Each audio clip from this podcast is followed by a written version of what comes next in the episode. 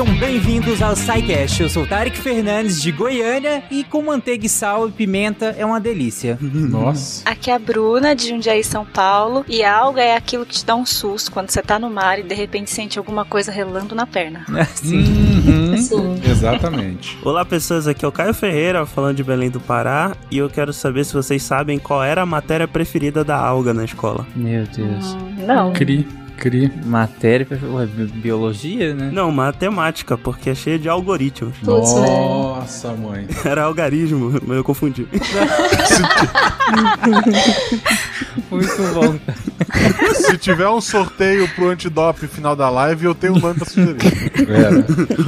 Bom, Oi, pessoal, aqui é Rita de São Paulo e quando me perguntam, e aí, o que, que é alga? Eu respondo, putz.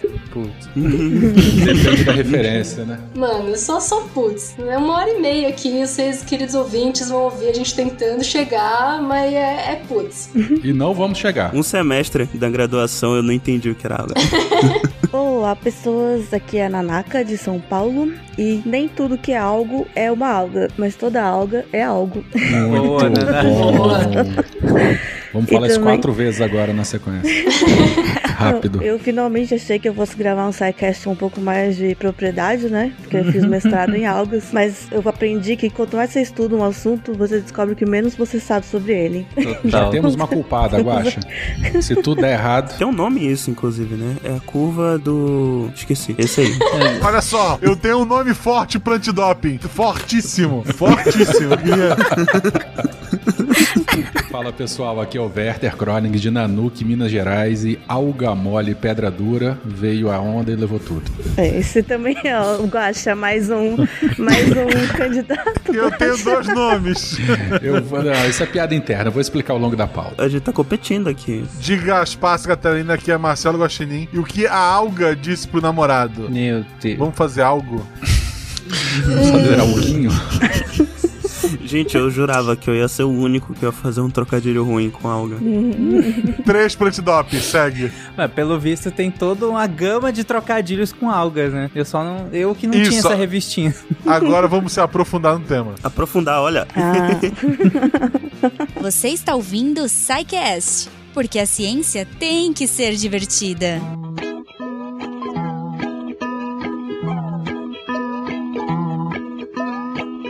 gente, como a Rita colocou na, na frase de abertura dela, talvez, assim, a primeira resposta pra quando alguém pergunte, né, o que, que é uma água, seja um grande eita, né? Ou um putz, como diz a Rita, né? Já que nós temos a Nanaka aqui, alguém com mestrado nesse tema, e o Caio, que colocou que em um semestre de faculdade mal conseguiu entender a definição, eu acho que a gente começou esse episódio muito bem. É, é realmente, assim, animador pra quem tá ouvindo agora, que vai conseguir entender nessa uma hora e meia de episódio o que talvez os especialistas aqui talvez não tenham entendido em muito tempo de estudo. Mas vocês vão entender, fiquem calmos, a gente garante isso. Ou não. Sentiu a pressão aí, Nanaka, se vira agora. Exatamente.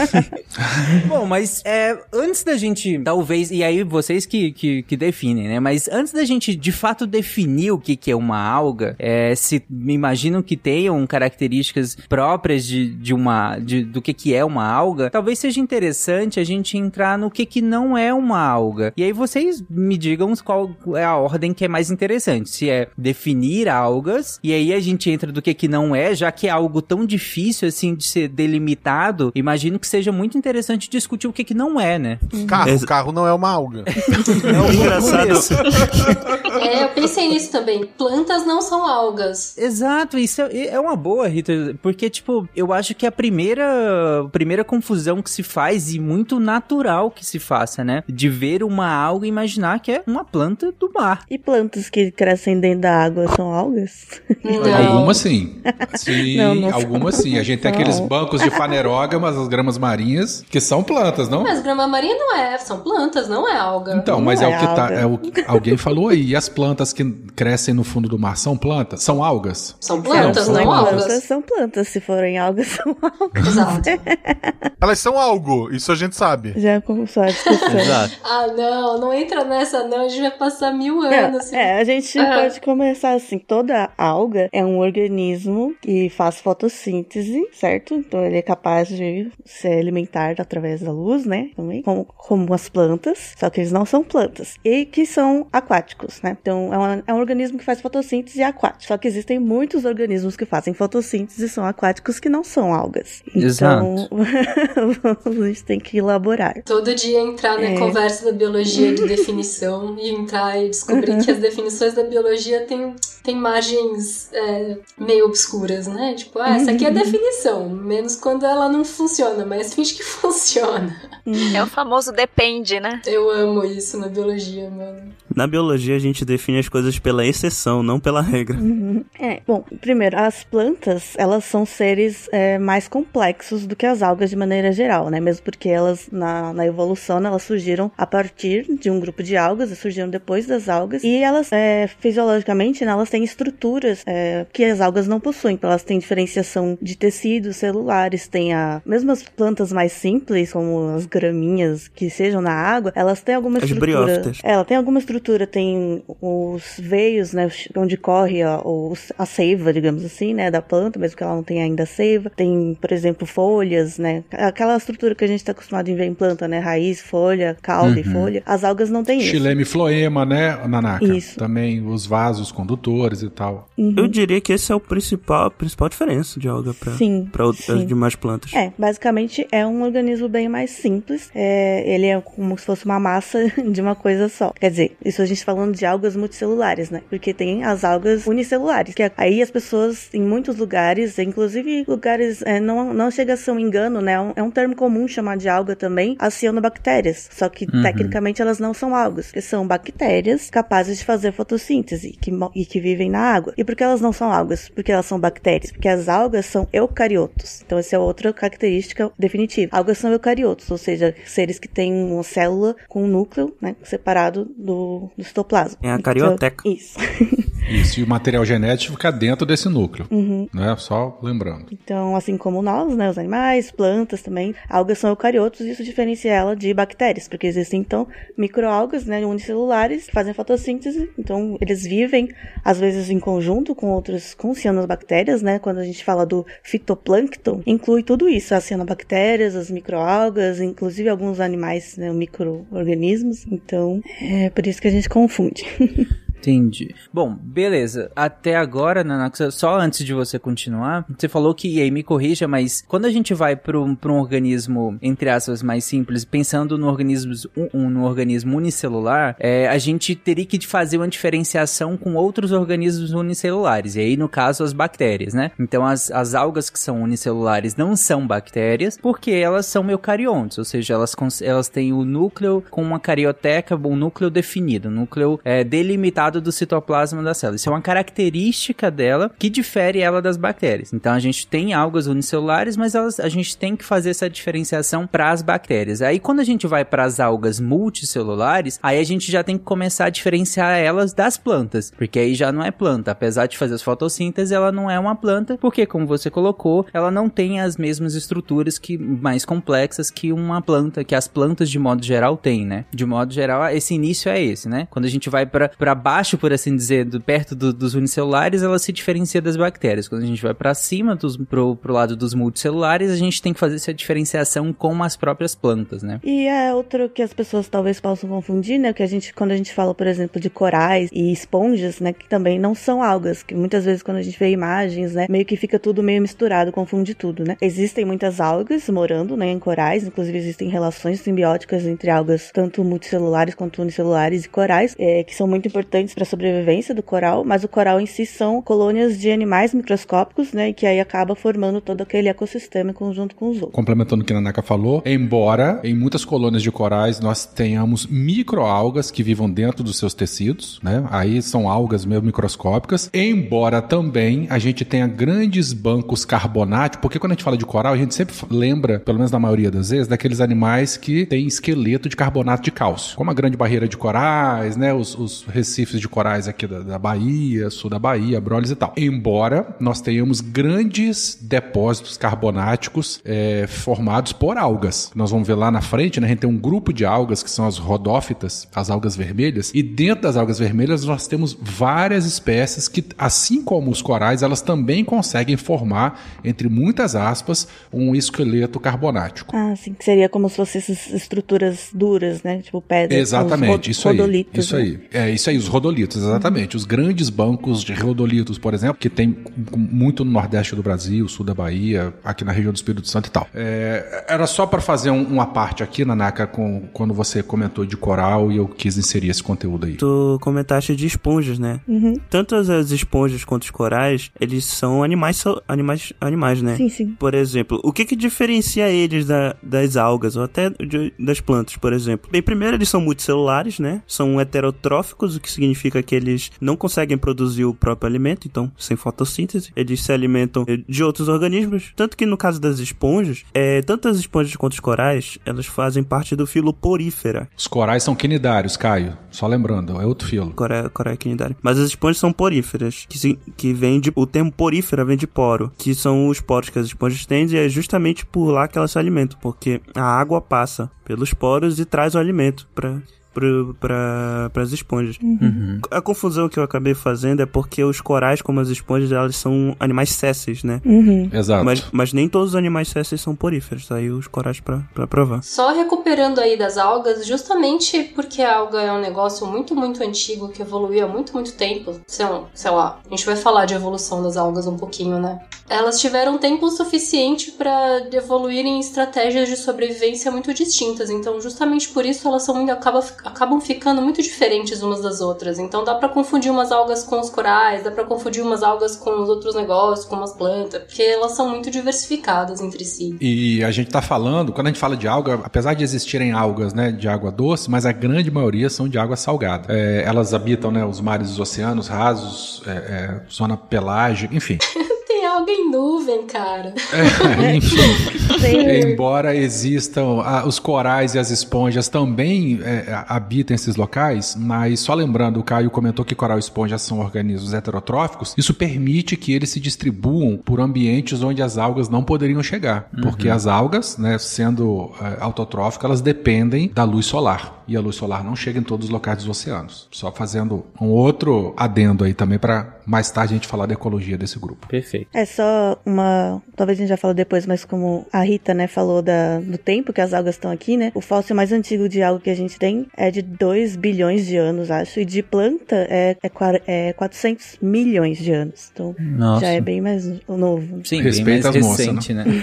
É, então. Planta é um negócio muito recente, assim, pelo menos as plantas que a gente tá mais acostumado, né? Por exemplo, se vocês pararem pra pensar que no início do, do período, no início do Triássico, não existiam é, as angiospermas, que são as plantas com fruta, por exemplo, com, com flor. Mas é, é legal ver que alga é um negócio que evoluiu há 2 bilhões de anos atrás e foi tão bem sucedido que sobreviveu às seis evoluções, é, às seis extinções em massa que aconteceram até agora, né? Eu acho isso muito da hora. Eu gosto de ver esses organismos que conseguem sobreviver bem apesar de todas as circunstâncias ao redor, sabe? Às vezes menos é mais, né? É. Exatamente.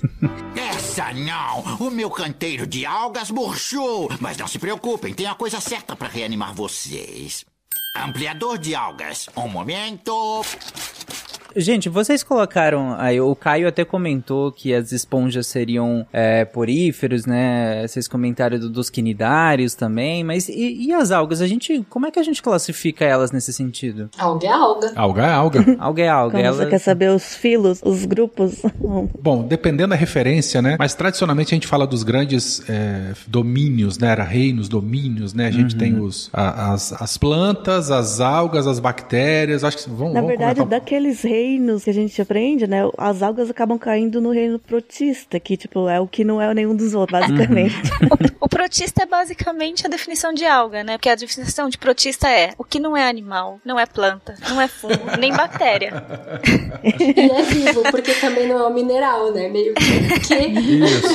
É, é basicamente só protozoário e alga, né? São os principais desse grupo protista. Uhum. É, Ah, é o legal, famoso mas- agrupamento pela exceção. E é, É. mas eu também acho. É, e também Sim. é um pouco. É um, é um pouco. Não é muito intuitivo, porque as plantas evoluíram a partir das algas, né? Então acaba, tipo, acaba criando uma, uma diferenciação. Por exemplo, quando a gente vai para animal, o animal não veio do fungo ou lá, coisa assim. Mas as plantas têm uma intersecção com as algas depois, né? Uhum. Uhum. Nos três domínios isso é um pouquinho melhor distribuído, porque aí fala de, de parede celular e aí essas coisas se mantêm um pouco melhor. É, e fica tudo dentro do eucária, né? Tá, gente, só pra deixar claro pra, pra quem tá ouvindo, não é da área. Quais são os domínios que a gente tem? É, os três maiores, né? Eucarioto, bactéria e arqueias. Isso. E a, então o- a diferença entre eucarioto e procarioto, que são os outros, a gente já falou, né? E aí dentro dos eucariotos a gente tem os fungos, os animais, que eu não vou falar o nome, né?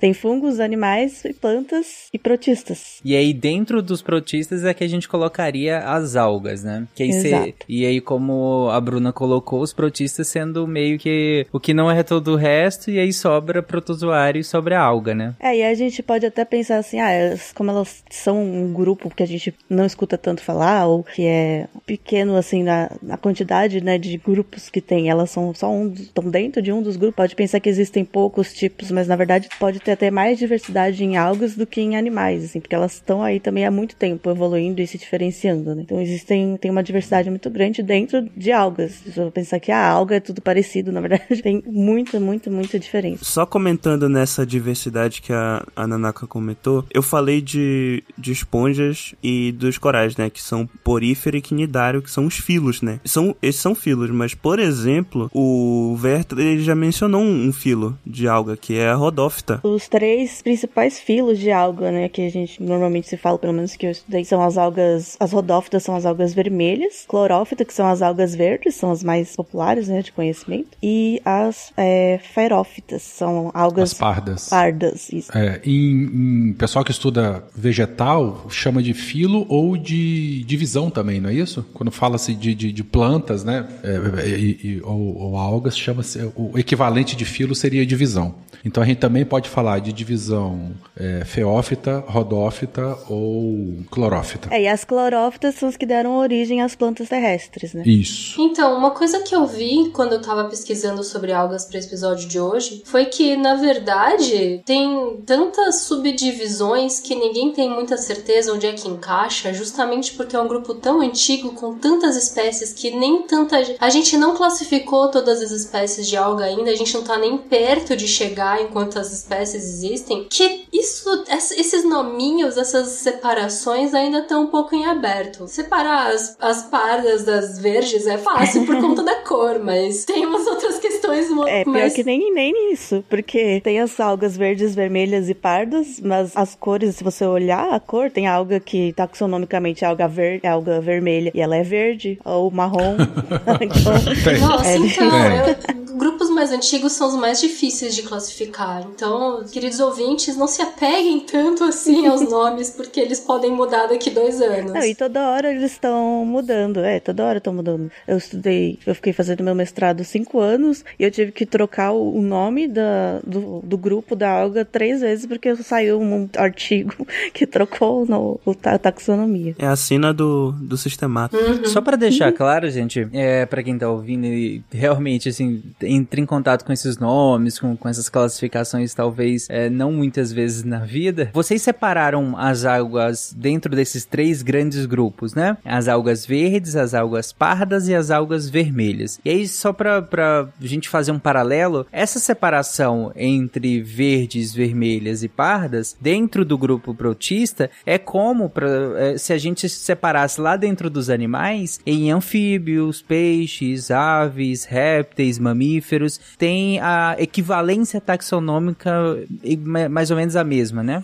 Isso. Assim, como seria. isso. é, Na verdade, é, é, muito mais amplo, né? É um pouco anterior. O, o ponto que eu queria levantar mais cedo é que a, a diferenças entre esses três tipos é a mesma coisa do que, por exemplo, comparar uma esponja com uma água viva, uma água viva com um inseto. É, é esse grau de diferença. Isso, é uma boa. Então, seriam a- a- a- essas diferenças de algas estão para os protistas como os filos filos estão para os animais. Só que para alga a gente não fala, a gente pode falar de filo, pode falar de divisão. Divisão clorófita, feófita ou rodófita. Mas sim, faz sentido. Seriam, entre muitas aspas, assim, equivalentes, né? As verdes, pardas e vermelhas seriam filos distintos. Assim como a gente tem diferentes filos dentro do reino animal. Até porque as algas, elas seguem as, as regras nomenclaturais da, das plantas, né? E aí, elas têm umas diferenças na nomenclatura, mas isso tudo é só... É basicamente só questão estética. Os graus são os mesmos. Eles só mudam por, porque quem definiu essas regras achou que seria melhor escolher um,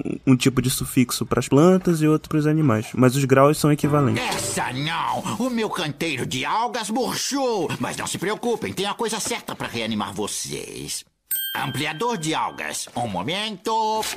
Gente, nós vamos falar mais, mais pra frente. A Nanaka trouxe um ponto que eu, que eu achei interessante, que eu ia puxar agora, mas eu acho melhor deixar mais pra frente, que é em relação a que, que é, a gente fica, ficou falando em relação às algas, quase como se elas fossem uma definição por exclusão, e aí eu talvez dê a imaginar que elas não são tão importantes, e de modo geral. E, mas nós vamos falar mais pra frente sobre a fundamental importância das algas. Mas antes disso, vamos falar sobre sobre essa questão que vocês levantaram sobre a evolução delas. Que eu acho interessante que até a, a Rita colocou classificar esses grupos muito antigos é uma dor de cabeça enorme, né? E dado que é um grupo tão antigo, que inclusive deu origem às plantas, como a Nanaka colocou, como que a gente pode é, explicar essa evolução das algas a partir de, de, um grupo tão antigo assim? Bom, então vamos falar é, um pouco de como é, surgiu né, a primeira alga, ou enfim, de como a, a teoria de como teriam surgido as algas, né? Quando não existiam algas, mesmo elas tendo surgindo há tanto tempo. Porque já existiam bactérias, né, seres unicelulares. Então, isso a gente acaba aprendendo quando a gente estuda plantas, né, porque é mesmo, meio que a mesma origem lá no início, né, que é a origem da fotossíntese, né, porque o que diferencia, então, uma, alga unicelular de outros organismos unicelulares é, primeiramente, a que faz fotossíntese, é um eucarioto que faz fotossíntese. Então, existia lá há muito, muito tempo mais de 2 bilhões de anos, organismos eucariotos e também bactérias fotossintetizantes, então procariotos fotossintetizantes, que a gente chama de cianobactéria. E algum desses organismos eucariotos acabou é, comendo né, uma bactéria fotossintetizante, que é o jeito que esse organismo se alimentava, né? Ele fagocitou, envolveu esse, esse organismo que fazia fotossíntese, e aí é, ele se tornou assim uma alga, porque ele contém dentro dele algo que faz fotossíntese, então ele inteiro começou a ser capaz de fazer fotossíntese, né? Porque é, encontrou-se ali uma, um equilíbrio nessa relação em que o, a bactéria que foi engolfada, né? Ela conseguiu continuar relativamente autônoma dentro do outro ser, do eucarioto que a comeu, mas e aí também a célula hospedeira acabou se beneficiando né, do, da energia que essa bactéria fotossintetizante estava usando, estava gerando através da fotossíntese. Só uma curiosidade, inclusive as células animais, elas têm um organismo semelhante dentro delas, que é a mitocôndria. Exato, né, são origens bem parecidas nesse sistema de é, um, um, organismo, um microorganismo engolfar o outro e acabar se tornando a, uma organela, né, já parte do, da célula. É o que a gente chama de endossimbiose. E tá, isso foi o surgimento então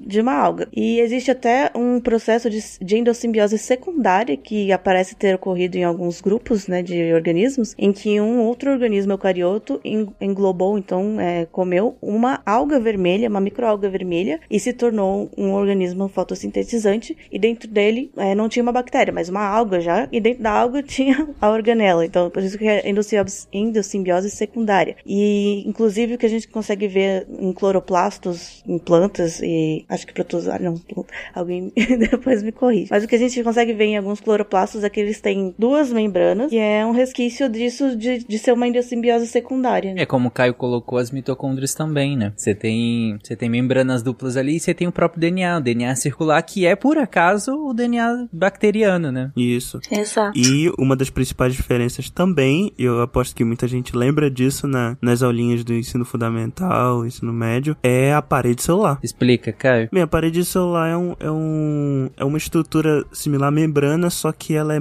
ela diferente da membrana. A gente, por exemplo, quando a gente ilustra uma célula, tem aquele formato de célula, né, que é o, o famoso desenho do ovo que a gente faz, né, nas aulas. Mas ela não tem aquele formato. Na verdade, o formato da, da célula ele varia muito dependendo da, da, das circunstâncias. Ela se mexe né? Como, como uma. Como chama aquilo que as crianças gostam de brincar? Uma, uma, uma moeba. É uma meba, né? Os slime da vida. Então, as células podem ter vários formatos, mas as células com parede celular, elas têm um formato fixo porque a parede celular é uma estrutura rígida. Ela não é flexível como a membrana celular. Hum, entendi. Então, as células, no caso, as nossas células, por exemplo, elas não têm parede celular, elas se moldam à sua função, né? Então, a célula neuronal, ela tem aquele, aquele formato que todo mundo conhece, bonitinho e tal. Agora, a célula do miocárdio, do músculo cardíaco, aí é outro formato também. Então, ela se molda à sua função e a que você tá colocando como as células vegetais, elas têm a parede celular, né? E aí elas não têm essa mobilidade, né? Essa Isso. maleabilidade, certo? Sim, sim, sim. É assim, elas têm um grau de flexibilidade, mas não, não se compara. Elas têm aquela a, a camada lipoproteica, né? a- As duas, animal e vegetal, mas na vegetal essa camada ela tá contida dentro de uma caixinha de celulose, que seria a parede celular. Só mais uma coisinha, é, a endossimbiose, ela, ela aconteceu, na verdade, de, tiveram vários caminhos diferentes. Ela não aconteceu uma única vez com Sim, um sim, único sim. organismo, né? Tanto que a gente tem uma grande variedade de pigmentos e propriedades né, nessas organelas, né? A gente tem vários tipos de clorofila, de carotenoides, porque cada um se originou de uma maneira ali. É, é legal você trazer isso, Bruno, porque é, fica parecendo que foi um, um, um só que deu a sorte que, caraca, foi espertão e conseguiu fagocitar um, um, um- organismo fotossintetizante pra ele e ninguém mais conseguiu, nenhum outro, né? Mas é legal você trazer que, na verdade, isso aconteceu muitas vezes, muitas e muitas vezes, e muitas não deram certo, inclusive, né? É, e, e- mas também deram origem a diversos tipos diferentes, né? De, de, de resultados dessa endossimbiose, né? É um mecanismo, ele não é exclusivo de um organismo, né? Como diria o Dr. Malcolm, a vida encontra um jeito, né? Exatamente. Exatamente. Essa é a parte legal da evolução. A evolução vai testando uns negócios aí, e uns dão certo, uns não dão certo, e life finds, the, finds a way, né? É, e o dar certo já é uma definição bem esgarça, né? Ah, sobreviveu, tá dando certo. Nenhuma ideia é fraca se ela funciona. A maioria funciona na gambiarra, né? Isso que é verdade. Mas tamo aí, tamo funcionando. Teve explosão de cianobactéria, oxidamos a, a, a superfície do planeta inteiro. Matou um bocado de outras coisas Matamos junto. tudo, mudamos a concentração de oxigênio na atmosfera e chegamos agora em outra terra, começando a evolução de novo, já tendo algas. É isso? É essa a história? Basicamente. É por aí. Mas dado que as algas são, são organismos tão antigos assim, é, qual, qual foi a importância dela para a evolução da própria vida no, no- na, na Terra? Além de matar a maior parte do, Além do de, que já existia. além de causar uma extinção em massa. Não, então, a importância de um organismo que é base de cadeia alimentar, né? Um organismo fotossintetizante é, é só dada, né? Um organismo que consegue captar luz e nutrientes e produzir energia e massa e oxigênio a partir disso. Então, você tem, a partir disso, você pode ter tudo, não é? É, além da. Já existiam bactérias fotossintetizantes, né? Mas as algas criaram. Elas são organismos capazes de crescer em bio, ter muita biomassa, né? Então aumentou muito a biomassa, tipo, a quantidade de matéria mesmo que faz essa, é, esse processo e libera oxigênio na, na atmosfera. Então, ele- é, esse grande. Essa explosão de algas, né? Que aconteceu quando elas começaram a surgir, é dado como uma das causas da mudança da composição atmosférica do nosso planeta, né, há bilhões de anos, e deixando ela com oxigênio suficiente para surgimento de outros seres que dependem do oxigênio, como nós. Então ela simplesmente mudou a composição da atmosfera do planeta. né? E tudo que, que dali pra frente evoluiu, né? Exatamente. Se vocês quiserem ver uma versão mais lúdica de, desse início da vida, vocês podem jogar o Spore, né? O quê? Explica, explica o que é o Spore. É, o Spore é um jogo Life Simulator que ele passa por vários. Na verdade, é um jogo meio complexo que ele muda de gênero várias vezes. Mas a primeira parte do, do jogo é você controla uma célula, é, um protozoário heterotrófico que vai se alimentando de várias, várias células é, de fitoplâncton. Muitas delas algas, inclusive. Até que chega um momento que você fica grande o suficiente para comer outras cé- células de protozoário. Até virar um, um olha só, um metazoário. É um joguinho bem lúdico, assim, né? não, é, não é muito científico. Depois vira um jogo de estratégia complexa, mas enfim, o, início, o que importa no momento é só o início. Mas é bonitinho. A divulgação na época foi feita pelo Robin Williams. Hum. E o vídeo Isso, era ele fazendo um bracinho na, na frente do, do, do alienígena e se divertindo com ele. É um jogo bem legal, inclusive, pra aprender um- um- uma ideia básica, assim, de evolução. Aliás, o jogo, ele parte da, é, da premissa da, da panspermia cósmica, né? De que a vida veio de, de outro planeta e caiu num, me, num meteoro aqui, ou qualquer coisa assim. Mas isso aí é discutível, hoje em dia. Isso aí é conversa pra outro episódio. Exatamente. Acho que ficou claro a importância da- do- do- das algas e essa a teoria da, da evolutiva da- delas e colocar elas em perspectiva de que elas foram os primeiros eucariotos fotossintetizantes, como vocês colocaram aqui, e ou seja, é, é o primeiro a fazer. A Nanark até comentou que já, já tinha bactérias, né, fotossintetizantes, mas eucariotos fotossintetizantes elas são as primeiras e, e a, a primeira a conseguir fazer em grande escala esse hub, por assim dizer, entre uma fonte quase infinita de energia, que é a energia solar, com, com, a- a- com compostos biológicos, né? com compostos orgânicos, por assim dizer. Que aí você traz essa energia e transporta, transporta ela em compostos orgânicos que vai alimentar toda a cadeia alimentar, vai ser a base de toda a vida dali pra frente. Além disso, ela ainda muda completamente a composição da nossa atmosfera com simplesmente o nosso querido oxigênio.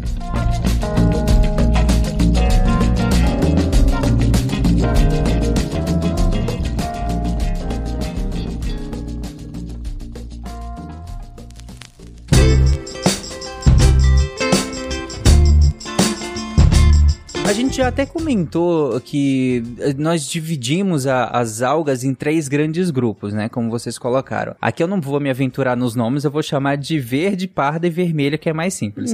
Mas dentre esses grupos, tem a gente tem subdivisões ou, ou mesmo que, que a gente fique nessas divisões, eu queria que, que a gente entrasse nas características de cada uma delas. Eu quero entender um pouco mais o que, que diferencia elas. Afinal, a Nanaka mesmo explicou que não é necessariamente a cor, né? Depois a gente pode até falar um pouco de outros grupos, né? Porque esses três são os principais, mas tem alguns outros que também são bem é, populares, digamos. Mas vamos diferenciar então essas algas, né? Vermelhas, pardas e verdes. Aliás, é, eu queria deixar só uma, uma dúvida, assim, um questionamento pros ouvintes antes de começar a descrever. Quais das três algas vocês acham que são a que a gente come no sushi? O nori, você tá falando? Isso, Nori. Tá, Eu chuto a verde.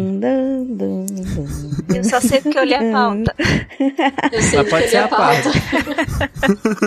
Eu sei que não é a vermelha, né? É pra responder agora ou depois? a Não, só quando chegar o momento. Tá bom, só quando chegar o momento. É, bom, primeiro porque esse nome, né? As algas verdes, vermelhas e pardas, se não é, é 100% é a cor que identifica, né? É, o, a cor, na verdade, é porque cada um desses grupos, eles possuem um pigmento auxiliar à clorofila, né? Um ou mais. Então, todos eles possuem clorofila para fazer a fotossíntese. Mas, eles também possuem pigmentos auxiliares. E no caso das algas é, vermelhas, são pigmentos avermelhados e na- as algas pardas são pigmentos marrons. Que, como eles também possuem clorofila, dependendo da, da espécie ou das- até da situação em que a alga está, se ela está mais saudável, menos saudável, ou num ambiente mais claro, mais escuro, ela vai produzir ou é, ter mais clorofila ou os outros pigmentos. Então, por isso que ela pode ter cores, né? Quando você olhar, ela pode ter outras cores. Mas elas possuem a, a capacidade de produzir esses pigmentos auxiliares. Entendi. É, então, no caso, por exemplo, das algas vermelhas, o pigmento é, acho que é ficobilina, que ela,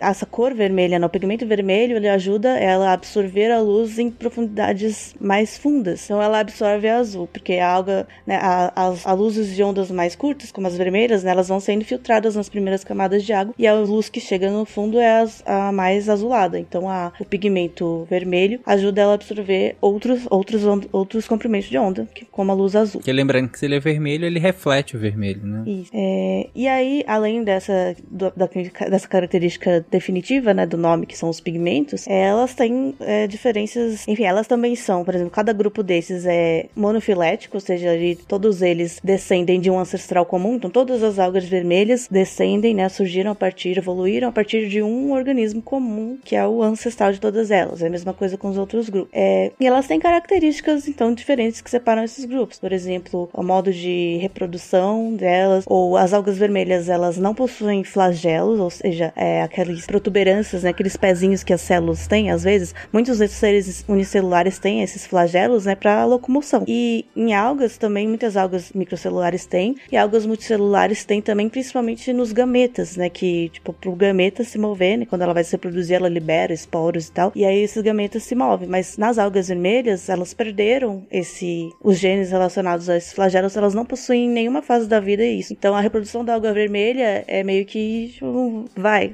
vai com o vento, com o vento não, vai com a corrente marítima, onde você cair, você ele não, ele vai ficar o. Mas Vamos falar então especificamente de cada um desses grupos. Eu falo, tô falando mais alga vermelha porque é o que eu estudei. É, inclusive aquela ele, o fóssil de alga que a gente tem mais antigo, lá de 2 bilhões de anos, é uma alga vermelha, né? Então ele é considerado desses grupos é o, o ancestral mais antigo, né? E mesmo dentro das algas vermelhas existem uma diversidade muito grande. Existem algas vermelhas unicelulares, multicelulares, a maioria é multicelular, então são aquelas grandes, né, enfim, aquelas folhas que a gente vê no fundo do mar, não são as maiores, que as maiores são as pardas, aquelas grandes florestas de algas onde ficam, se escondem os animais e tal, tal. Aquilo é uma alga parda, que em inglês eles chamam de kelp, né? É, tem até a cor mais parda mesmo, né? É, ela é marronzada, assim. Em português acho que é kelp também. Mas é kelp com K? que é K, Sim, não tem? sim, Por isso que é. eu fiquei em dúvida. Acho que não sei qual Não, cá tem de novo. Às vezes tem, às vezes não tem. Enfim, então, das algas vermelhas existem as unicelulares, multicelulares, existem de água doce, inclusive, de água marinha. Das algas é, pardas, elas são todas multicelulares e marinhas, então você não encontra alga parda em rios, né? Lagos e rios, e também não tem unicelular. As pardas são as mais distantes das outras, elas são um grupo bem diferente. Algumas pessoas falam que nem é alga, mas daí, tipo, você já vai começar a pronto. discutir, a gente nem sabe o que que é alga, né? Reforçar a amizade. É, aí também é tema pra outro podcast. É, e inclusive o sargaço, né, que é bem é um nome popular de alga, né, o sargassum sp, é uma alga parda que causa invasões, né, bastante invasões, aquelas quando a gente vê aqueles colchões de alga que chegam invadindo a praia, No né, normalmente é esse Caribe, sargasso. que, se eu não me engano. Isso, no Caribe tem esse problema, digamos assim, né? É, tem o mar de Sargassum também, que é uma, é uma ilha de Sargassum no giro subtropical do Atlântico Norte, do Sul, do Pacífico Norte e do Sul. Aliás, é... É, antigamente era só sargaço, né? Hoje já tem lixo também, né? Porque Sim, eles ficam lixo na- naquelas regiões. de- é, ficam naquelas regiões de. de eu, não, eu não sei, aí você que é oceanógrafa vai falar, mas no finalzinho dos vértices, né? o- Não, é, fica no meio do giro. meio do giro, né? Tá. É. Só comentando com o pessoal, existe um termo que eu acho que a maioria dos ouvintes já deve ter ouvido falar em algum momento da vida, que é maré vermelha, que é um termo, é um termo que não é amplo o suficiente, porque teoricamente a maré vermelha pode ter várias cores, né? Tanto que o termo técnico, assim, ele é mais, ele é mais, é, como é que eu digo? Ele, ele, ele esclarece mais. O termo técnico é floração de algas nocivas. E é o que é uma maré vermelha, né? Uhum. E essas algas não são nem. Normalmente a, a maior parte delas não é nem verde, nem parda, nem, nem vermelha. São dinoflagelados, que é outro grupo. São algas microscópicas dinoflagelados. É. Eu queria só fazer um, uma parte aqui. A Nanaka comentou do- dos kelps e do, do sargassum. É, o sargassum é um gênero de algas, né? O que caracteriza esse gênero é que ele tem é, bolsas, é, estruturas que ele armazena ar. Então imagine um talo de uma alga com a folha e a gente consegue ver algumas bolinhas, assim. É muito comum na praia, quando a gente vê o sargassum, então a gente estourar, a gente consegue estourar essas bolinhas, é, mas essas bolinhas, elas estão lá para permitir a flutuação da, da alga, né? Então ela fica com flutuação positiva, flutuabilidade. Ela se fixa no substrato, mas as algas não têm, né, e floema, estruturas rígidas, então é, o sargassum, né, ele desenvolveu essas bolsas de ar, então ah, os talos, eles ficam é, eretos. Só que, obviamente, que eles ficam ao sabor da presa pela base, mas eles ficam de um lado e para o outro, tá? E são muito frágeis. Então a gente pode ter sargassum é, pequenininho, de, de poucos centímetros, até, sei lá, 50, 60 centímetros. E, é, e aí nós temos um outro gênero que são as, ah, um outro grupo de algas que são as laminárias.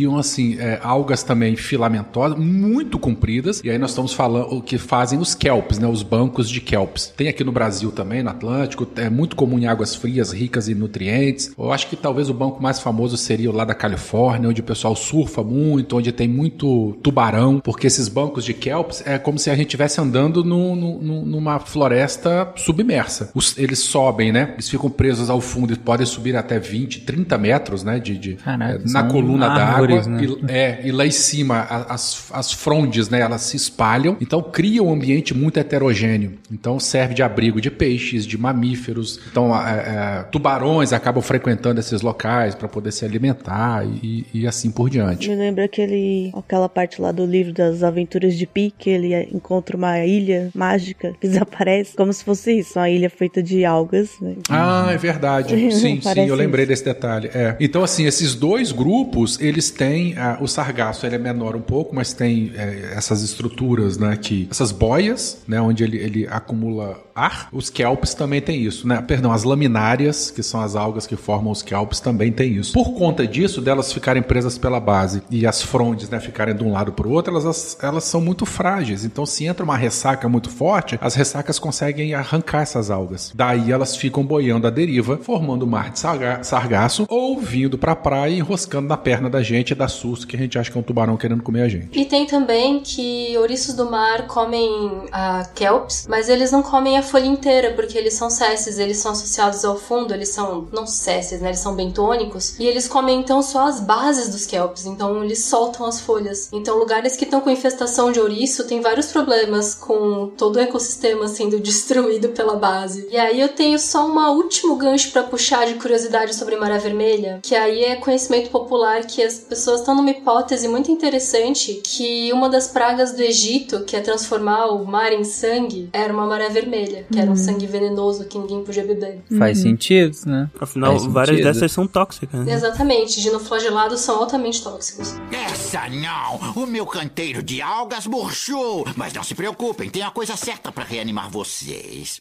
Ampliador de algas. Um momento.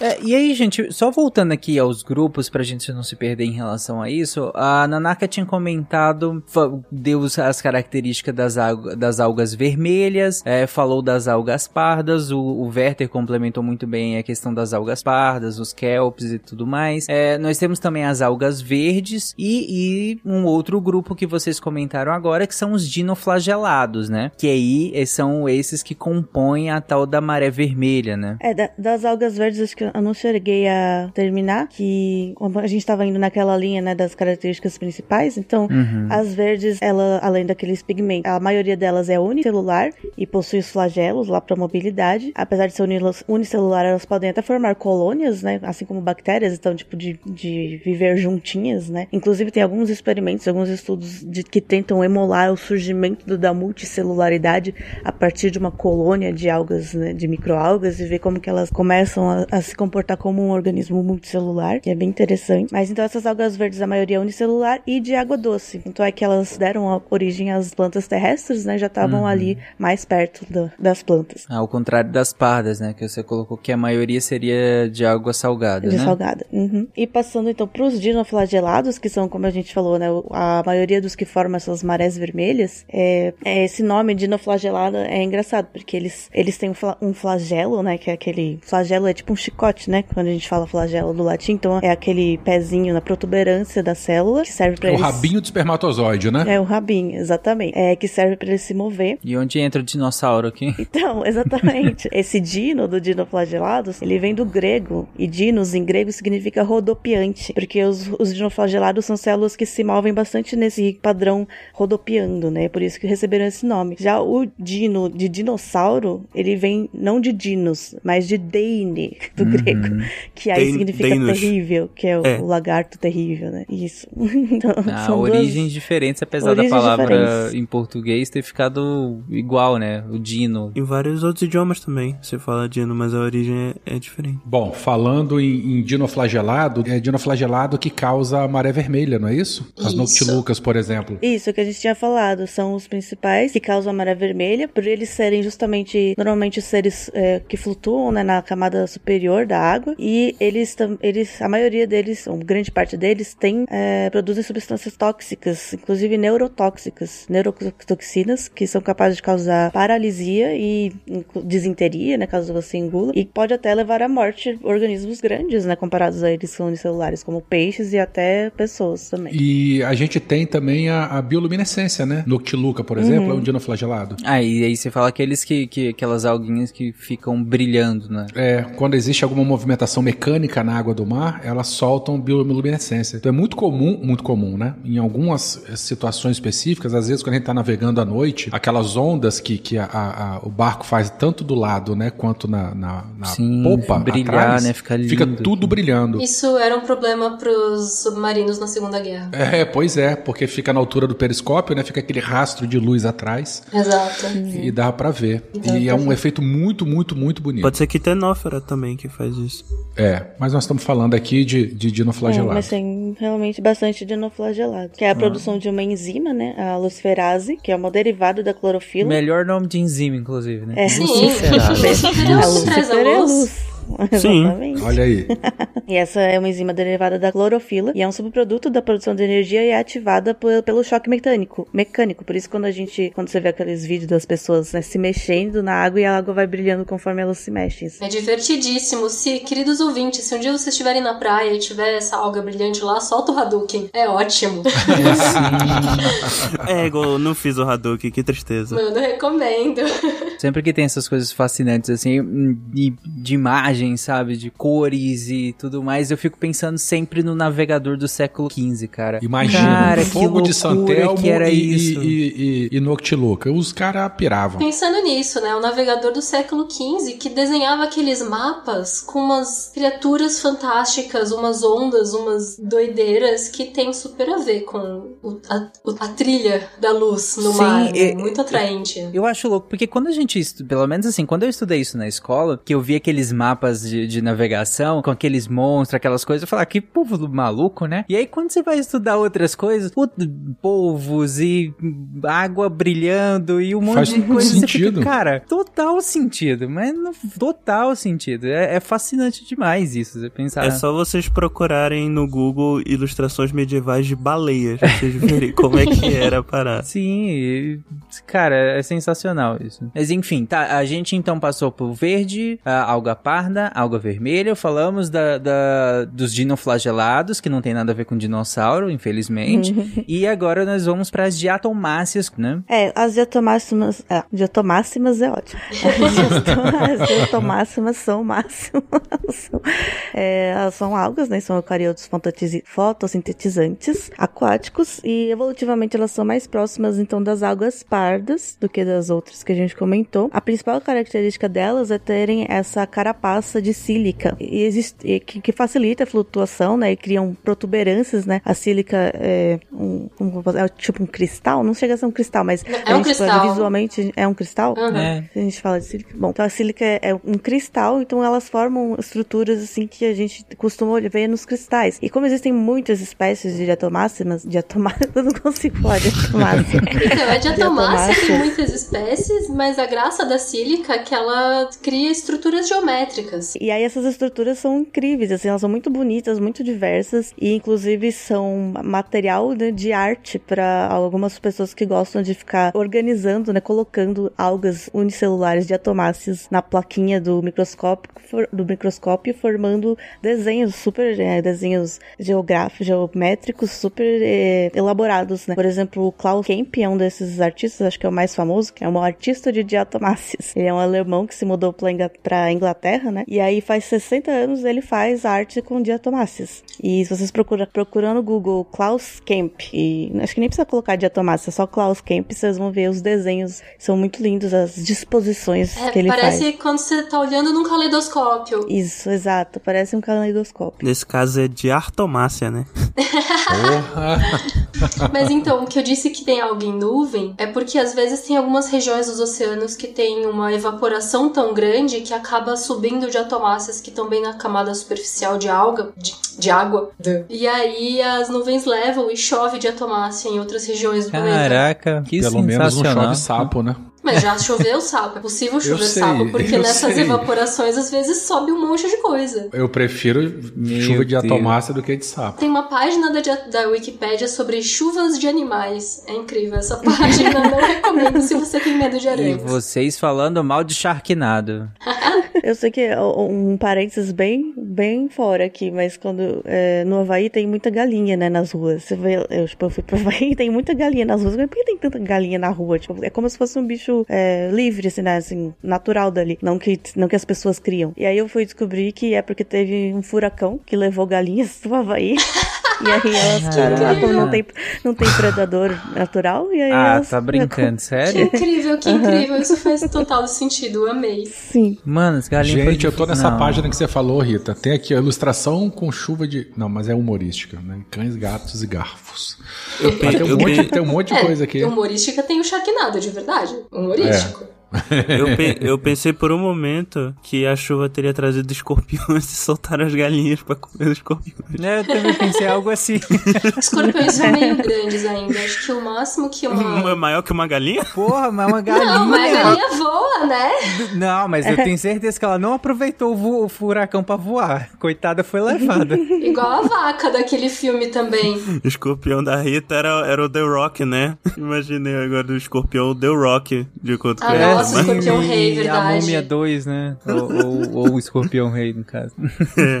É, só falar um pouquinho que é, aqui as diatomáceas, é, a Nanaka falou que elas são, elas têm essa carapaça de sílica, né? Então, quando elas morrem, essa carapaça ela se deposita no, no fundo do, dos oceanos e forma um forma uma rocha sedimentar chamada diatomito. Que é, essa rocha ela pode ser usada para algumas coisas, é, é um É um material abrasivo, né? é, ele é abrasivo e bem poroso, então ele é usado na produção de várias coisas, não como ingrediente, mas no processo para absorver substâncias, para filtrar, então a- mesmo para produção de pomadas dermatológicas, pasta de dente, várias coisas. E como abrasivo também. Legal. Outro grupo, então, de algas bem esquisitas são as euglenas, né? Ou euglenófitas. Que a, a- o que a gente define, a principal característica dela é que ela tem flagelos, né? Elas têm dois flagelos, mas um deles é, ele é curtinho e nem sai da célula. Então, o outro que é longo e sai da célula é o- usado para locomoção. E o interessante é que na base desse flagelo longo, ela tem uma mancha ocelar, que é, é como se fosse uma mancha fotossensível, né? Então, que ela consegue perceber a luz, como se fosse um olho, assim, muito primitivo. Até porque na biologia a gente geralmente usa o termo ocelo pra definir um, um olho muito primitivo. Uhum. E, inclusive, mesmo estando dentro das euglenas, ou seja, sendo o mesmo grupo, né, com o ancestral comum, existem muitas espécies de euglenas que não fazem fotossíntese, então elas são heterotróficas. Nesse caso, essas espécies não podem ser chamadas de algas. Então, Ah, fica aí. mas ela tá dentro de um grupo de algas, mas não é uma Uhum. alga nesse caso. É. Cara, É a regra da têm que se decidir, assim, nas coisas. deixa, deixa aí lá mesmo que tá, tá bom. É isso aí.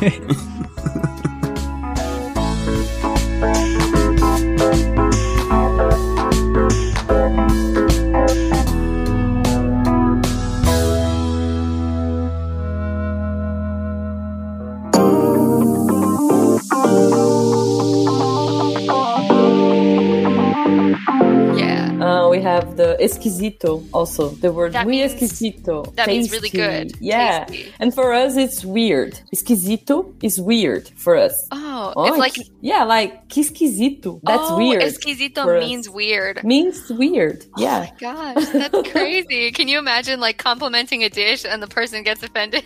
Yeah, yeah. wow, I did not know that. That is something I learned yeah, today. like, oh, how is this food, waitress? Ah, muy esquisito. Okay. Why Oh will, why would I Why would it? I get that? yeah.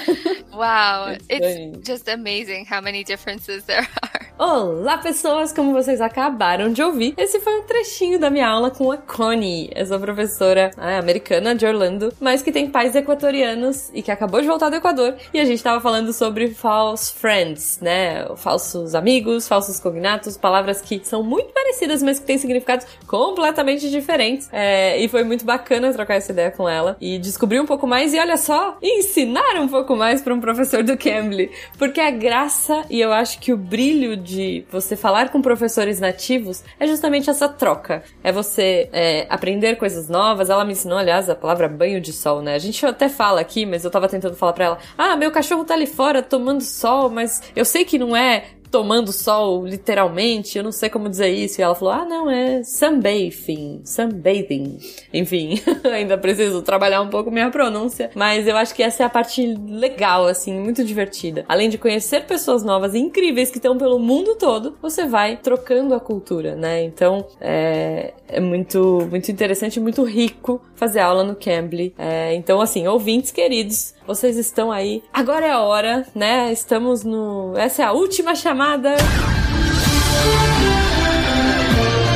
Gente, estamos aí, olha só, você não pode perder. Estamos no finalzinho dessa super promoção de independência, Independence Cambly, sei lá, Independence English, para você libertar o seu inglês e conhecer professores incríveis como a Connie, que eu conheci hoje da Flórida. Então entra lá no site do Cambly, c a m b l y.com e usa o nosso código 55OFF com dois Fs, SciCast, ou clica no link que vai estar aí no post para você levar esse super desconto de 55% nos planos anuais. E olha só, o patrão ficou maluco, mais 5% de desconto se você pagar à vista. Então, assim, aproveita, porque, gente, tá acabando. Se você tá ouvindo isso hoje, no dia do lançamento desse episódio, corre, porque, cara, é... a, promoção vai, acho que só até esse final de semana. E, claro, que são as primeiras pessoas que assinarem o plano que vão ter esse super desconto, né? Então, assim, entra lá, corre, assina, faz aula com a Connie, ensina mais algum falso cognato pra ela, aprenda muito, ela é uma querida, super sorridente. Conversem com outros professores. Ah, eu não quero sotaque americano, eu queria falar com um irlandês. Não tem problema. Tem, tem tudo que você imaginar lá. E assim, com a facilidade, com a praticidade e com a liberdade do seu tempo, do seu ritmo, do seu nível de inglês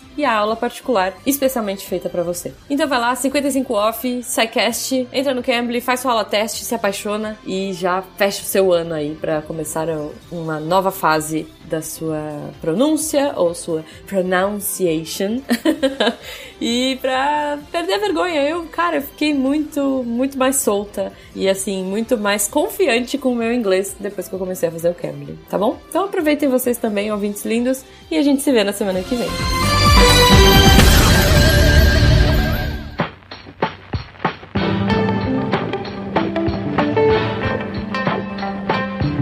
Gente, a, a gente passou por, pela caracterização, né? do- pelo menos a gente tentou caracterizar aqui as algas, colocamos o que, é- o que ela não é, é, que é bem interessante, né? Quando a gente vai pensar o que, que é uma alga, pensar o que, que ela não é. Nós caracterizamos os principais grandes grupos de algas aqui, quais são suas principais características e tudo mais. E agora eu queria entrar nu- numa questão que a gente já, na verdade, a gente já comentou um pouco da, da importância das algas, mas eu sei que a gente só pincelou, né, a importância delas. Aí eu queria entrar de verdade agora, né, a gente falar da importância ecológica delas, a importância é, dentro da alimentação. O Caio até colocou lá atrás qual, qual dessas algas é as algas que nós nos alimentamos, né, ou que a gente usa na indústria, que talvez a gente não se alimente diretamente, mas faz parte da produção de outros, outros alimentos e tudo mais. Eu queria entrar nessa parte agora, ecológico primeiro. É, as algas não pararam de fazer oxigênio só porque elas mudaram a composição da atmosfera, né? Então,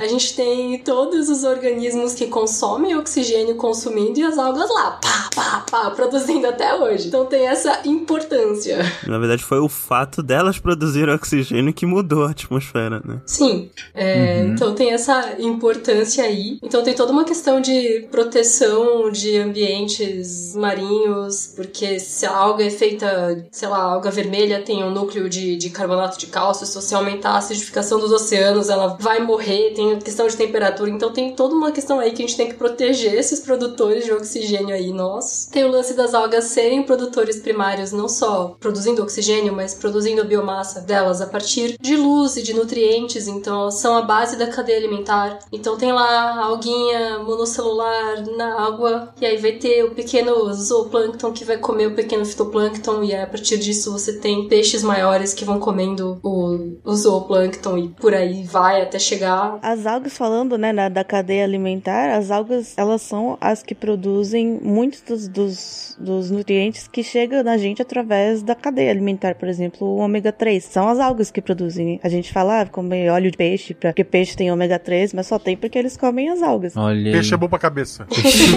minha, minha mãe me. Class- é um clássico. Ou a própria cor, é, a cor do salmão, assim, é, é também do pigmento que vem da alga, que ele, na verdade o salmão come crustáceos, crustáceos, e esses crustáceos também são alaranjados porque eles comem algas vermelhas. Mesma coisa com o Flamingo e os Guarás aqui no Brasil. Lembrando que é, falou-se agora da- das microalgas como base da cadeia alimentar, mas a gente não pode esquecer das macroalgas, né? Muitos é, outras espécies de peixe, é, muitos crustáceos, é, tartaruga marinha, né?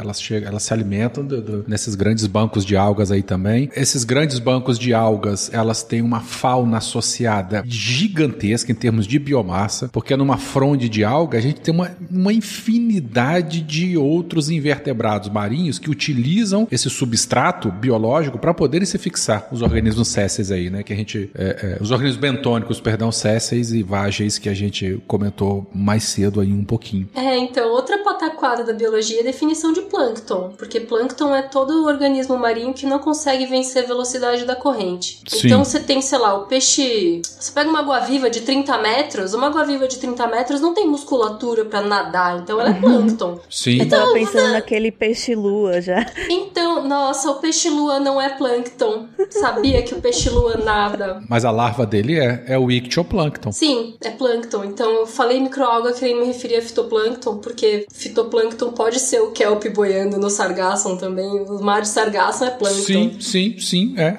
É, é mesmo, é verdade.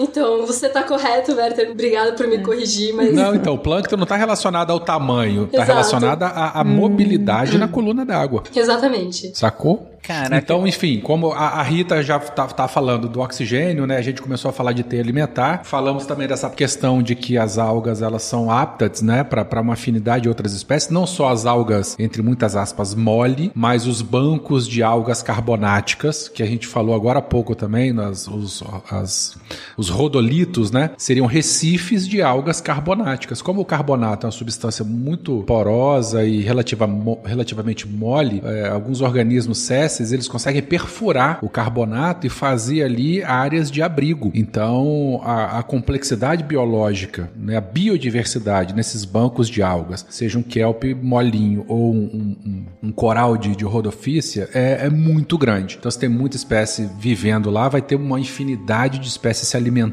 exemplificando ainda mais a importância desses, desses locais. Bom, gente, e na nossa alimentação? Onde é que as algas entram? Na nossa alimentação, na alimentação dos animais, e é só que aqui pensando em terrestre. Na boca. Espero que seja, pelo Espero que seja. É, tomara que seja. Desculpa, eu não É, é, eu espero, mas sei lá, né? Hoje as pessoas são meio doidas, sei lá.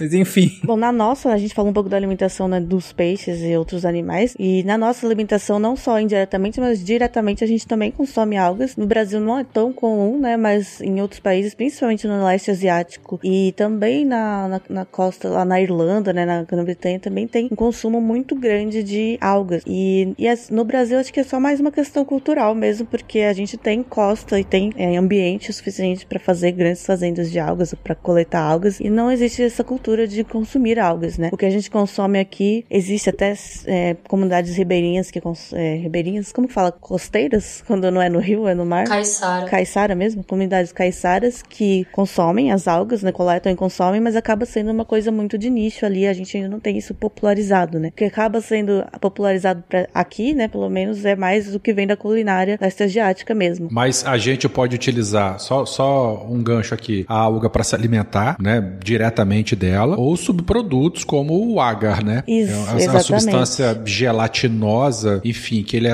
é- ele serve de base para a indústria alimentícia é, de diversas formas, né? Como espessante, é, até na, na, na, na- na- academia, né? A gente faz muita meio de cultura à base de agar e tal, como se fosse uma, uma gelatina. É, um- é um consumo também, mas é um consumo indireto. Eu já ia comentar do Aga como, como a gente gente usando pra, pra fazer placa, né? Porque eu, Placa de sim, Petri. Ah. Sim, é, eu lembro que na, na graduação, laboratório de fungo era só cheiro de, de água. Era um cheiro muito Isso. forte. Não, não, não lembro se era necessariamente do água, mas era do que. Eu acho que não é do ar, não, hein? Deve ser daquele caldo de carne que coloca. É, eu pensei no, no- justamente no extrato de levedura ou de carne. Pois é, tinha um cheiro muito forte e aquilo ficou. é, o cheiro ficou cravado na minha mente. Quando fala de água, eu só lembro desse cheiro e associo com fungo. Mas o ouvinte pode pegar aí é, gelatina, sorvete, alguns outros produtos aí, olhar no rótulo, tem lá agar. Não, o agar é muito utilizado em tudo que é um espessante, né? Sim, Gelificante. Dá pra, dá pra E- comprar o agar-agar direto também, que usa como espessante direto, né? Uhum. Já vem, parece uma gelatina seca, né? Ele é bem mais duro que de gelatina. Sim, É, sim. ó, ele é útil, né? Uma das principais características que tornou ele tão popular para todas essas, para toda a indústria e também para o uso em laboratório e contrato, né? É justamente essa característica dele de se manter duro até temperaturas ambientes e até um pouco elevadas, tipo até 40 graus, ele ainda tá rígido, né?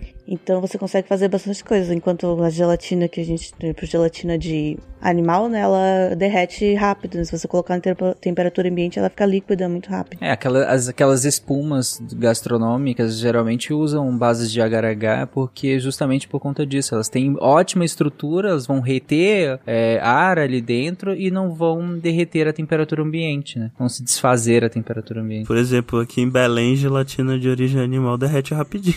Né, exatamente. sentido. Exatamente. Aqui derrete até manteiga, pô, num dia muito quente. É, é, eu, eu, eu entendo. Bom, mas vocês estavam comentando em relação ao uso gastronômico, e a Nanak comentou que no Brasil, ainda que nós não tenhamos uma cultura tão é, própria de consumo dessas algas, a gente importou da, da, da culinária, da gastronomia asiática, o, o consumo de algumas dessas algas, né? É, a principal que é, uti- a gente utiliza é o nori, né? Que é o, o nori, que é a alga que envolve o sushi, temaki, essas coisas, né? Que são da culinária japonesa, principalmente, né? No Japão e na China, na Coreia também se consome muito nori e outras, muitas outras algas. Mas o que a gente consome mais aqui é o nori mesmo. E aí, como o Caio tinha perguntado, né? Qual vocês acham que é o nori? Nori é uma alga vermelha. Ah, olha, errei. E... Errei, errei feio, errei rude. Até porque a gente olha o nori, é uma, é uma cor bem escura, né? A gente pensa que é um verde bem escuro. É, ele é uma cor Ele é bem verde. escura e não é. E é verde, é esverdeado, né? Quando a Sim. gente olha. Olha aí, É, fui tapeado. mas, mas como que, que eles é, tipo, pega a própria alga e, e processa? Não, então, a, ele é processado. O nori, ele não é aquela. Quando você compra nela uma folha quadrada fininha de nori Uma folha de papel nadando na água. no mar, não. É igual- quadrado no mar. É igual Não? o cani. Cani não é um, um bicho a Não, cani, beleza, mas peraí, como é que o, nori não é a própria alga? Ele é, só que é processado, né? Que nem a Então, Pringles ele- não é batata frita, porque ela é Exatamente. uma massa de batata frita feita naquele formato. Ah, olha aí. É um presunto de alga. aprendendo. O nori. É um embutido de alga, né? Não, É que não, é tão a- processado assim. A Pringles é um exemplo melhor. É, coletam aquelas ah, que a gente chama de folhas, né? Que naturalmente estão ali no mar. que São, são folhas grandes, né? O nori é uma macroalga, é, que não é folha porque não tem estrutura e tal, não é uma folha igual a uma planta, mas enfim, a gente chama de É folha. uma folha igual de papel, não tem importância. É, é, porque a gente tem lâmina, tem folha de papel, tem folha de planta, enfim. Então coletam essas lâminas da água, aí só moem elas, né? Espremem, tiram a água e colocam é, bem moído, colocam numa. pra secar, tipo num- numa redinha, uma. Igual quando faz papel, exatamente igual quando a gente faz papel. Uhum. Que você coloca, né, num, numa, tipo, Numa num tela. quadrado de rede, assim, Sim, uma pra tela. secar isso. e tal. E eles colocam pra Ah. secar na tela e viram essas folhas é, que a gente consome. Que legal, não sabia disso não. Eu achei que de fato era. não que a alga seja quadrada, como a Rita colocou.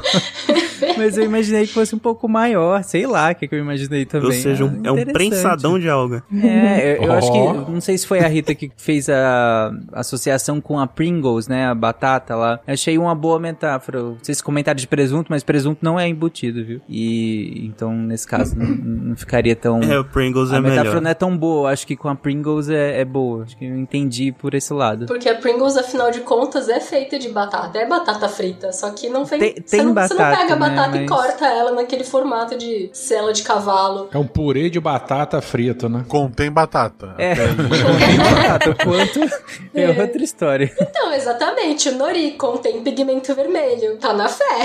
É igual a batata frita do McDonald's dos Estados Unidos, né? Que tem vários ingredientes além de batata. É, sim, sim, sim. Não chega a ser uma massa, né? Eu acho também. Igual a Pringles é, né? Mas enfim, né? Mas interessante, eu não sabia isso, que a Nori era isso, né? Mas é gostosa, isso que importa. É, e o legal, o interessante também é que o Nori tem uma história muito interessante, porque antes dos anos 50, né, é, existia o cultivo, né, fazendeiros de algas é, coletavam o Nori, só que eles não conseguiam ter uma consistência nesse cultivo, eles até chamavam de alga de apostador, porque na verdade ninguém sabia como cultivar, como plantar o Nori, eles só encontravam ela em uma época do ano e coletavam e não conseguiam enxergar, tipo, elas não produziam esporos, sementes como as plantas terrestres, né, e não sabiam como plantar. Então era bem escasso a produção de nori, né, a coleta. e imagino. nunca seria suficiente para atender uma Depender demanda só como de extrativismo, né? Não, não conseguiria atender. Só um parênteses, eu não sei se isso tem muito a ver, mas eu ouvi falar que é, sushi nem é uma comida popular no Japão, assim, tipo, de, de ser comum de comer. É algo mais. Ah, é, é, existem restaurantes de sushi, tipo, sei lá, igual aqui você vai comer pastel, tipo, é tipo isso. Você come churrasco todo dia? Esse é um bom argumento. Em 2022, não.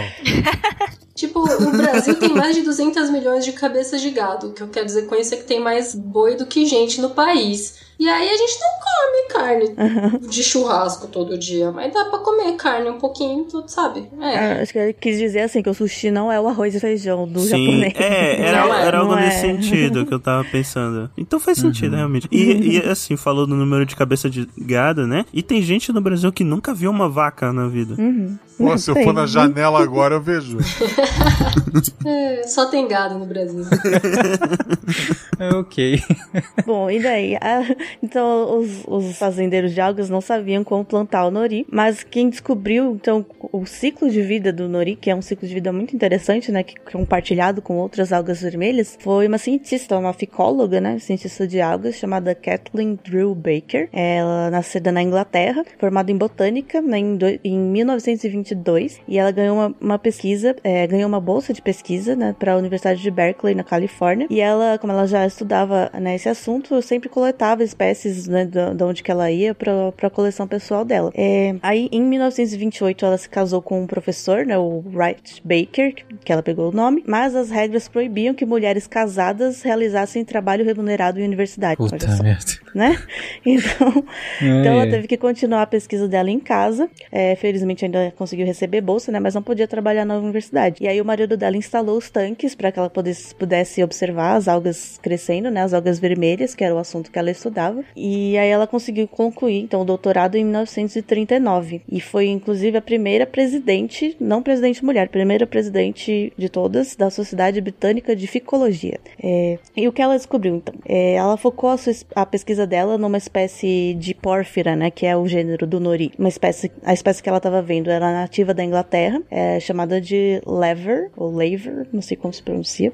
É, e ela também era usada na Inglaterra para o consumo, como para fazer parte de sopas e pães. É, tanto a lever quanto a nori já eram é, valorizadas por serem bem nutritivas, né? Elas tinham bastante proteína, ferro, vitaminas, e, e as duas tinham um ciclo de vida trifásico, que as pessoas ainda não conheciam, que é um ciclo de vida comum a muitas algas vermelhas, como eu falei, né? Então, nesse ciclo, por que ele chama trifásico? Porque ele tem fases em que a água tá, é, ela é visível, assim, como se fosse uma plantinha mesmo, né? Tem, é, é macroalgo, então você consegue ver as lâminas e tal, que é a fase em que ela é colhida. E tem outras fases em que elas são pequenas, por- e, assim, a alga mesmo, não tô falando de esporo, assim, que, em que o organismo é um organismo muito pequeno, ou às vezes unicelular, é encontrado somente em locais em que a gente não enxerga. Por exemplo, dentro de conchas ou pequenos espaços. E isso que era uma mudança de fases, isso que era desconhecido dos fazendeiros. Quando a gente colhe o nori, ele tem aquelas lâminas, ok? E aí ele vai produzir, para se, pra se reproduzir, é, ele produz uns, um-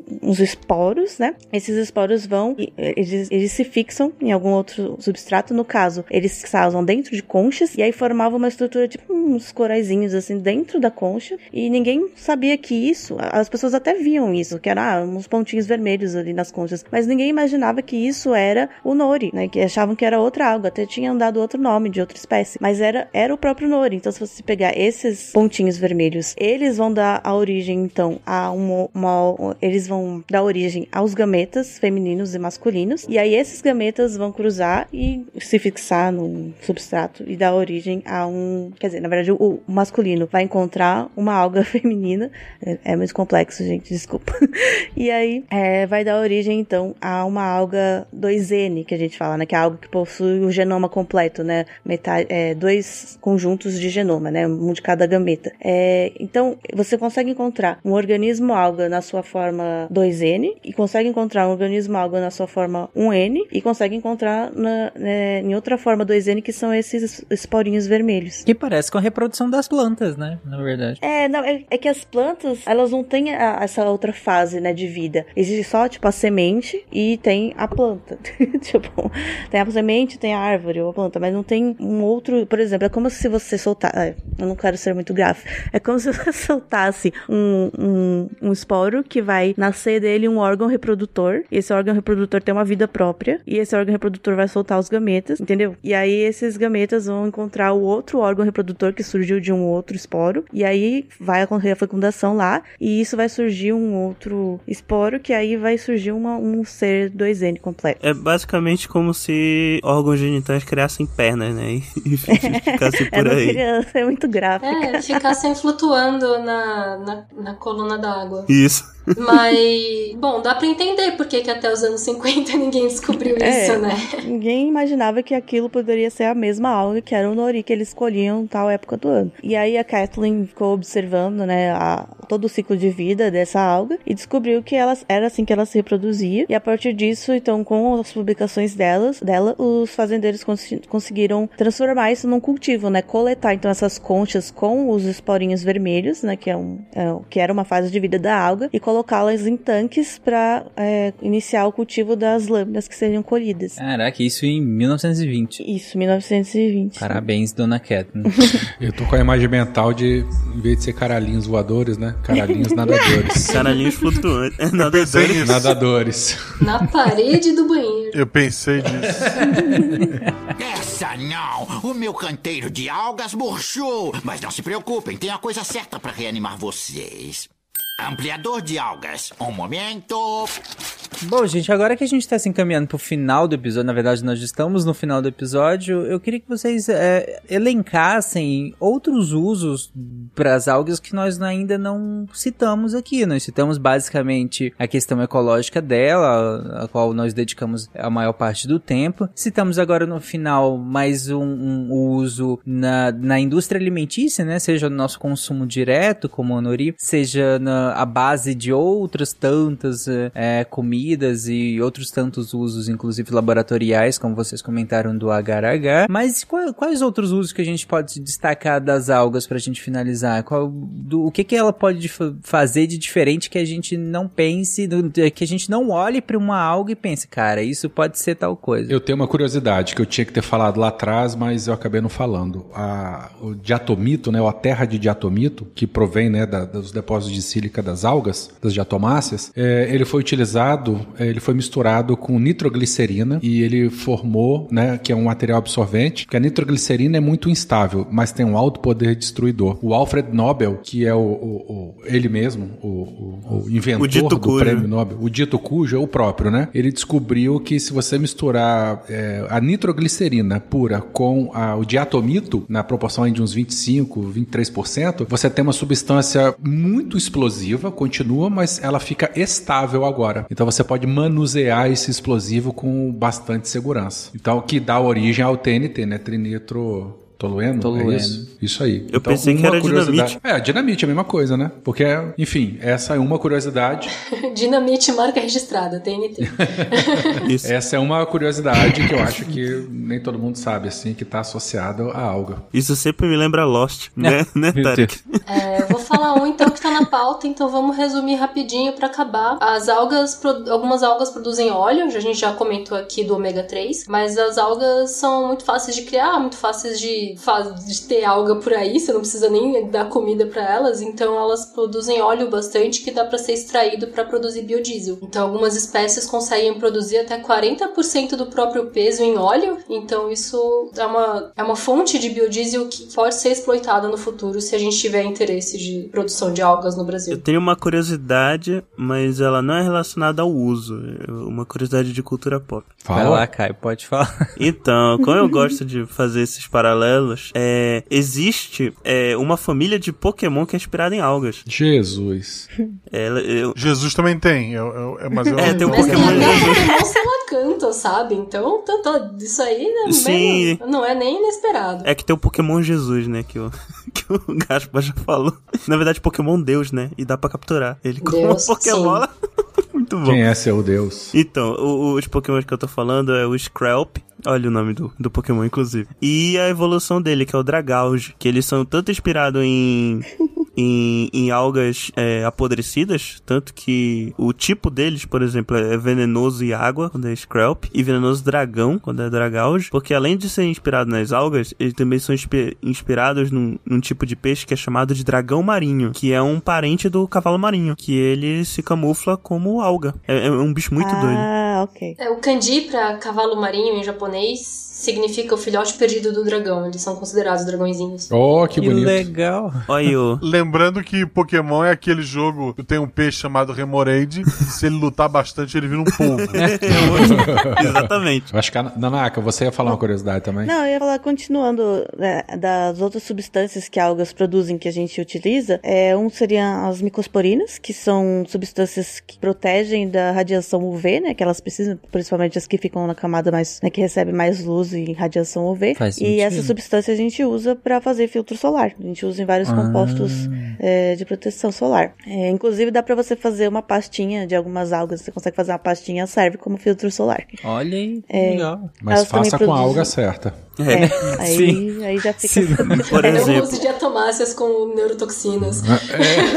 Vai arrancar dois palmos de, de, de- é, isso aí. mas um dos motivos que o, o Pokémon que eu falei, ele é tipo venenoso, é porque alguns tipos, alguns tipos de alga, quando apodrecem, elas liberam algumas toxinas. Então, Toda alga é comestível, algumas só uma vez. Ué, igual os fungos da Exato. Lei máxima da biologia. Bom, outros, outras substâncias que algumas produzem são os chamados terpenos, né? Que são compostos aromáticos, é aquela característica né, de química orgânica. E esses compostos podem atuar em nosso organismo de diversas formas, né? São o que a gente costuma ver muito em plantas também, os chamados óleos essenciais. E elas também podem ser usadas como fertilizantes, né? Já pela, como a gente já falou, da biomassa, né? Elas conseguem produzir uma alta biomassa e tal. Pode ser uma forma orgânica de aumentar nutrientes tanto do solo, né? Quanto da, de rações animais. Inclusive, tem uma, tem uma pesquisa de uma brasileira, eu não sei se eu coloquei na pauta o nome, que é que ela é, sugeriu que uma ração baseada em algas, é, quer dizer, com a adição de algas na ração de gado, de, pode diminuir em até 90% a liberação de metano no pão da vaca. Então, pode ajudar na Olha. diminuição do efeito estufa também. No arroto. todo mundo sabe que a vaca é um problema pro efeito estufa. É, mas é, no caso é no arroto, na eructação que ela libera mais metano. né? Porque ah, esse metano vem principalmente da atividade de bactérias né, na, na vaca. E aí tem uma, uma microalga que ela, ela faz, ela faz uma, um processo diferente e acaba não liberando esse metano. Eu não sei exatamente a, enfim, eu não sei exatamente o processo molecular. Seria tipo um probiótico? Sim, é tipo isso. Um probiótico para vacas. Muito bom. É, e talvez melhore a eficiência energética, né? Porque lembrando que as, ah, os bovinos, de modo geral, né? Eles utilizam esses gases produzidos no rumen para produção de energia, né? Então talvez melhore a eficiência energética, inclusive, dele. Não só a, a não liberação desses gases por meio da erutação, que é o arroto da vaca, né? Que é onde ela libera a maior parte do metano. Eu quero saber uma coisa. O probiótico da vaca, ele seria o Algut ou o Yamut? Jesus amado. Jesus, Caio. Vamos encerrar logo, gente. Brisei, né? Vamos, essa foi a Ok. piada. Caio tomou o lugar do, do Guaxa com a piada final. Eu, eu volto a pedir o doping. Eu, eu sorteei aqui, gente. O Caio vai, vai fazer o teste. Exatamente. Bom, além disso, então as algas também são utilizadas na produção de alguns bioplásticos, né, que tá muito em moda aí, de, né, de moda não, né, moda é um jeito ruim de falar, mas enfim, que bioplásticos tá em alta e que são aqueles filmes, né, de, de plástico, não é de plástico, né, de algo que tenta imitar as características dos plásticos, né, e, por exemplo, envolver produtos e tal, a gente ainda não, e que seja biodegradável, né, que é o principal problema pra gente não ter o problema do plástico. As algas também têm um papel muito importante que a gente consegue usar é, na que elas podem ser, elas são é, indicadores importantes da presença de certas substâncias na água, ou elas podem também remediar águas poluídas, elas têm capacidade de absorver, por exemplo, metais pesados, é, e a gente pode, por exemplo, cultivar então uma água com essa intenção de limpar um corpo d'água. É, e também na medicina, alguns daqueles compostos que, que a gente falou, eles são também atuam no nosso corpo e podem ser utilizados para melhorar certos aspectos da saúde, até como suplementos também, antifúngico, antibacteriano e tal. Combustível, já falaram, né, do combustível, que eles fizeram algumas experiências, inclusive na estação espacial, já levaram alguns tanques de algas para ver se elas conseguiram produzir combustível lá. E falando aí já indo pro espaço, né, então as algas também são uma das são um dos principais temas quando a gente fala de terraformação, né, de tentar levar a vida para outros planetas, tentar transformar um planeta num planeta que possa receber a vida como a gente conhece, né? Como a gente já falou, as algas são uma das responsáveis por terem tornado o nosso planeta, Uhum. né, bom pra gente viver. Então, também são uma dos, dos seres estudados aí para se levar para fazer a terraformação. Por além delas serem, né, produzirem oxigênio e tal, elas também são muito fáceis de cultivar, produzem uma biomassa e produzem rápido. Então, Eu isso. fico pensando se, se leva alga pra terraformar um outro planeta, aí a gente descobre que causou um genocídio de vida no planeta que a gente não conhecia. é sempre uma possibilidade. Não seria a primeira vez, né? Pois é. Exato. Melhor alga do que, ba- do que barata, né? Pra, Ou não, né? não, pra quem pegou Mas essa. barata é um episódio. negócio mó complicado. Não dá pra ter barata se não tem produção primária. Não, eu digo, é- é- foi mais uma piadinha, porque tem um anime chamado Terraformers que levaram baratas pra colonizar Marte, né? Ah, e não deu certo. ideia. Não deu certo. Eu só digo É, isso. Ah, olha só, né? A, a barata vai aprender a voar no vácuo, gente. Isso aí é, fatal. Gente, podem parar a gravação. Se ninguém quiser comentar mais nada, alguém quer? Eu, eu queria só revisar um ponto. Eu me distraí, mas as algas se chamam pardo pane polar.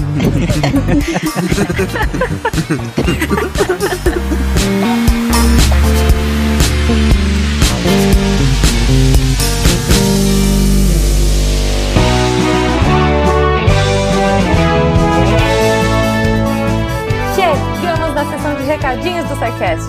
Eu sou a Jujuba, passando aqui só para avisar que se você ouvinte quiser ajudar o projeto a continuar divulgando ciência de forma divertida, você pode através do PicPay, Padrim ou Patreon. Além do SciCast, você ajuda a manter outros projetos da casa e a manter o site também, com a nossa produção diária de textos incríveis. Caso você ainda não tenha visto, a gente editou o patronato para esse ano. Temos novidades bem legais esperando por vocês. Os nossos lindos patronos que apoiam e amam o projeto tanto quanto a gente. Os links vão estar aí no post. Fora isso, se você quiser entrar em contato com a gente para dúvidas, sugestões ou, enfim, recadinhos quaisquer, é só mandar e-mail para contato@sicast.com.br. Por hoje é só e eu encontro vocês na semana que vem. Tchau.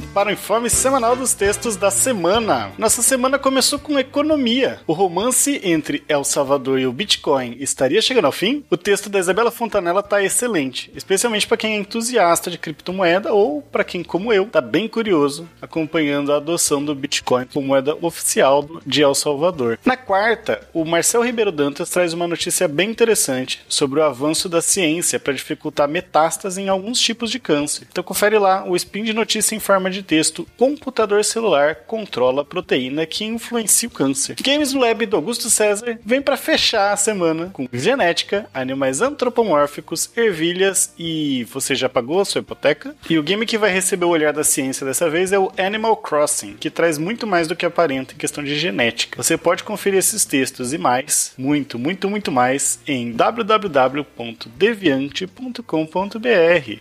Está esperando que venha se tornar uma redatora deviante. Manda um e-mail para contato@sicast.com.br. Entra pra equipe. Eu sou André Tapani e confesso que demorei para descobrir que Bitcoin não era moeda de algum joguinho, apagando a luz da torre deviante. Se a ciência não for divertida, tem alguma coisa errada. Tem que ser divertida. A coisa mais divertida que tem é a ciência.